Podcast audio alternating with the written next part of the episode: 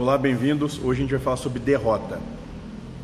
E aqui a gente vai comentar o seguinte, dizendo que a luta diária é contra a tendência mental de querer ter o prazer, de querer ganhar, ser reconhecido e ter razão.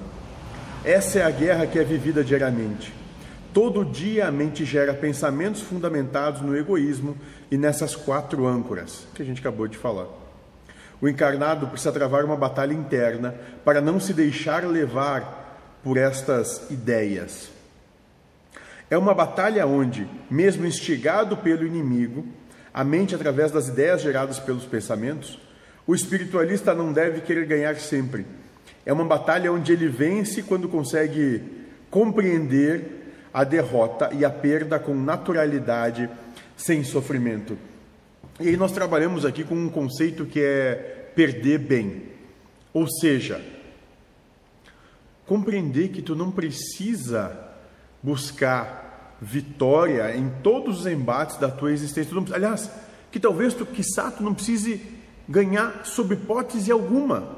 Se tu souber perder bem, e o que é esse perder bem? É compreender que, bom, é o que a vida me apresenta, é a situação que eu tenho, fiz tudo o que eu podia, não, não tenho mais condição de fazer coisa alguma, é o que tem. É o que tem, é o que é posto, é o que é colocado, tá tudo bem. E a partir daí se tira esse peso de, como diria Sêneca, né? A dor que nasce de uma nova dor. Tirar esse peso das costas de que nós temos que alcançar, fazer e acontecer tudo ao mesmo tempo e sempre. Não. Via de regra, o ônus da batalha não vale o espólio da vitória na guerra.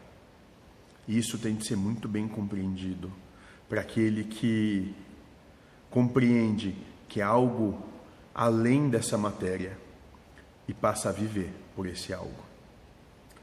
Sejam felizes.